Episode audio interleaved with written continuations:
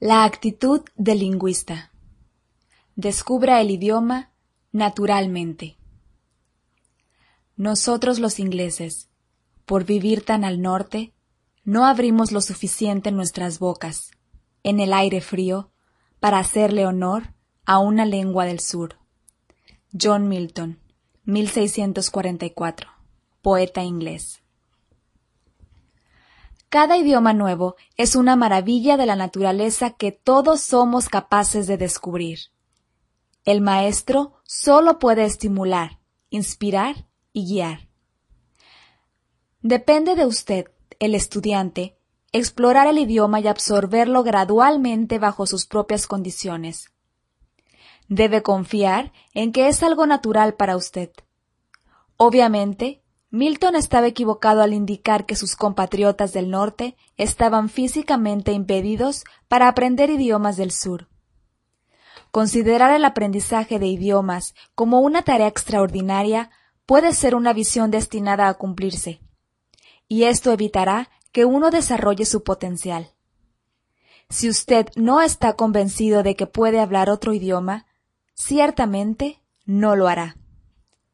Para poder lograrlo, usted debe creer que puede aprender. Acepta el hecho de que ha nacido con la habilidad para aprender un idioma nuevo, para ser un lingüista. Solo tiene que encontrar la manera de desarrollar esta habilidad siendo un adulto.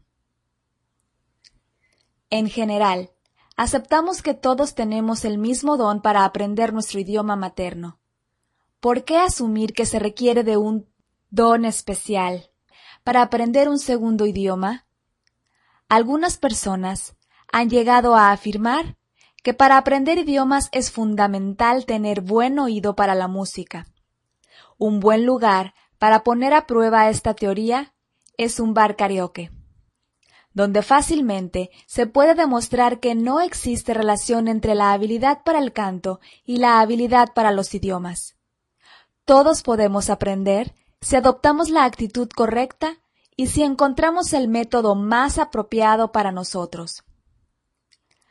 Algunas personas tienen mayores aptitudes para aprender idiomas que otras, pero esta habilidad innata para aprender no marca la diferencia decisiva en el éxito del aprendizaje de idiomas.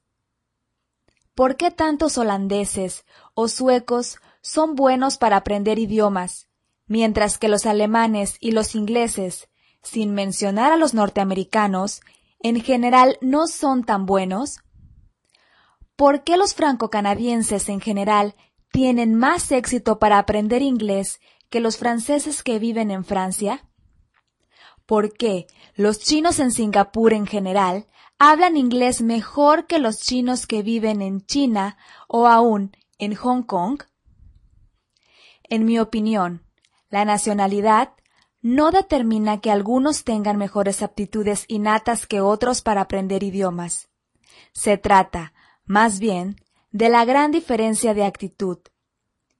Quienes logran hablar idiomas extranjeros dan por sentado que tendrán que comunicarse en otro idioma, y no lo toman como algo extraño.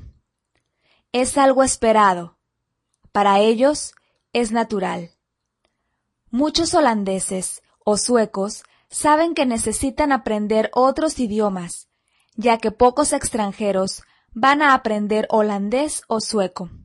De manera similar, mucha gente de Singapur y de Quebec saben que necesitan el inglés y simplemente aceptan que hablarán inglés. No hay resistencia. Todas estas personas pueden visualizarse hablando inglés fluidamente.